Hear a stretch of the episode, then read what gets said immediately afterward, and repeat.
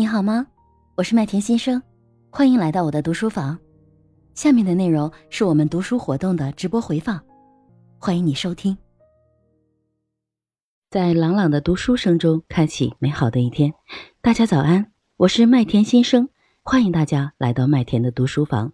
今天呢，我们继续学习《情商》这本书第十三章：精神创伤和情绪再学习。前天呢，我们一起有学习了家庭熔炉这个部分。我们会发现情商它对我们特别的重要，而在童年时期，在三岁、四岁之前，可能这个情商它已经影响了我们的大脑，已经影响了我们一生。昨天其实尚雅教练呢，他有提了一个观点，或者是说他提了一个问题。那这个问题就是，如果说童年的时候真的受到了一些精神的创伤，那么我们未来可以怎么办？那今天呢，我们就带着这样的一个问题，我们一起呢开启今天的学习。谢谢天海一水、尚雅教练、将来的帅帅三位领读嘉宾的领读。我想先问问水淼姐姐，因为这个书就是他其实有讲到了习得性无助，嗯嗯，但是他只是带了一下，所以我想，呃，习得性无助这块，水淼姐姐可不可以给我们再稍稍的给我们做一些延展，关于呃习得性无助这个部分？这个习得性无助呢，它是心理学上的一个实验，当时。塞里格曼还是谁？我忘了那个那个实验者，他是给狗做实验，把狗关在一个笼子里面。嗯，这个笼子呢，就是这个笼子里面有就是安装了一些设置，比如说灯光啊，还有鸣叫鸣叫声啊什么的，给这个狗制造恐怖感，让它觉得自己逃不出去。每次比如说给这个狗电击，然后呢，这个狗又发现自己逃不出去。最后把这个电机的这些灯光什么真实的感受给它撤销了，这个狗呢依然觉得自己逃不出去，所以这个狗呢就绝望了。即使有条件逃出去，它也觉得自己逃不出去，就是我们这种我们说的这种，就是死了心了，就彻底放弃了，认为自己做不到。其实还有一个故事吧，嗯，讲的。讲的一个大象被这个它的腿被一个小柱子给拴起来拴起来了，然后呢，它从小就被拴起来了嘛，然后呢，它它会觉得，哎，它的活动范围就是那么大，它也不会去到处跑。那有一天把它的这个拴它的链子给撤销了，它依然觉得自己逃不出去。我想说的这个习得性无助呢，就是讲的实际上讲的一种绝望感，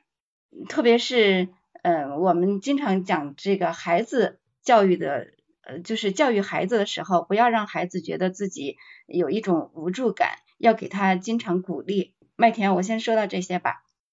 好，谢谢水淼姐姐啊。那其实习得性无助不仅仅是说在情绪这个部分，其实就是在孩子或者是说在成年人未来的工作和生活当中都是非常非常重要的。就像刚才水淼姐姐讲的一样，就是。呃，我看到书上是写的是耶鲁大学的呃神经病学家丹尼斯查尼他做的这个呃实验，但实际上就是不管是嗯实验室还是说对于现实生活，而且有的时候呢，可能呃书中他介绍的是一些呃非常创伤性，就是非常强烈的给人造造成的一些情绪的影响，但是实际上的话呢，嗯。也有，就书中其实也有介绍，就是不一定说非常强烈的，但是长期持续的，呃，这样的行为其实一样会对我们的人的大脑造成这种结构性的影响。那其实可能我们有的时候，就是我儿子有的时候就是会这样子，就是他明明，比如说他做一个事情啊，他想要出去玩，或者是他想想要做什么，然后可能我就会经常拒绝他。就是在小的时候，因为那个时候我工作特别忙，然后我就会经常拒绝他，或者是有的时候他就说，嗯，妈妈你陪我玩。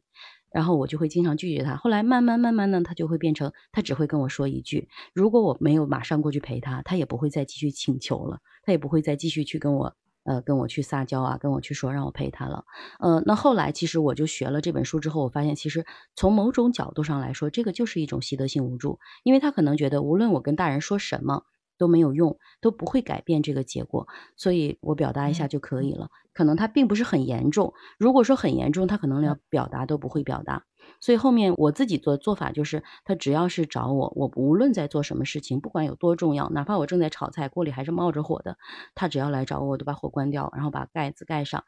跑过去跟他去说话。可能我先生他就会觉得你为什么要 就是这么过度的反应，但是我认为这个很重要，因为我不想让他在长大的过程中他。真的学到这种无助、无助感，因为这个其实在未来的工作当中，其实因为我经常我在职场中有做过十几年的管理，我经常也会发现这样的员工，那他们的状况就是，你比如说工作上遇到困难，我们就会发现两类人，一类人他就会积极的反馈，然后积极的找方法，然后呢找很多的人去协调，去非常积极主动的去做这件事情，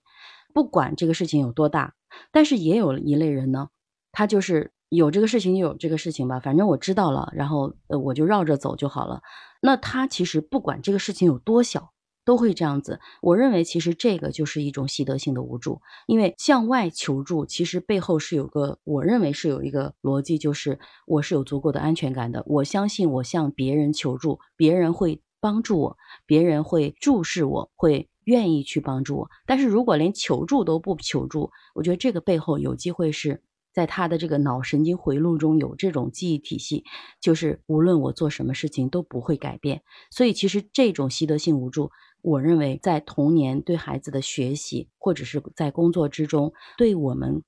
成年人工作，我们的创造性，我们去打破现有的这种僵局是非常非常重要的。不仅仅是说在个人情绪的影响这个部分，呃，水淼姐姐，我不知道我这样理解有没有问题。嗯对对，你说的很对。这个习得性无助呢，它实际上就是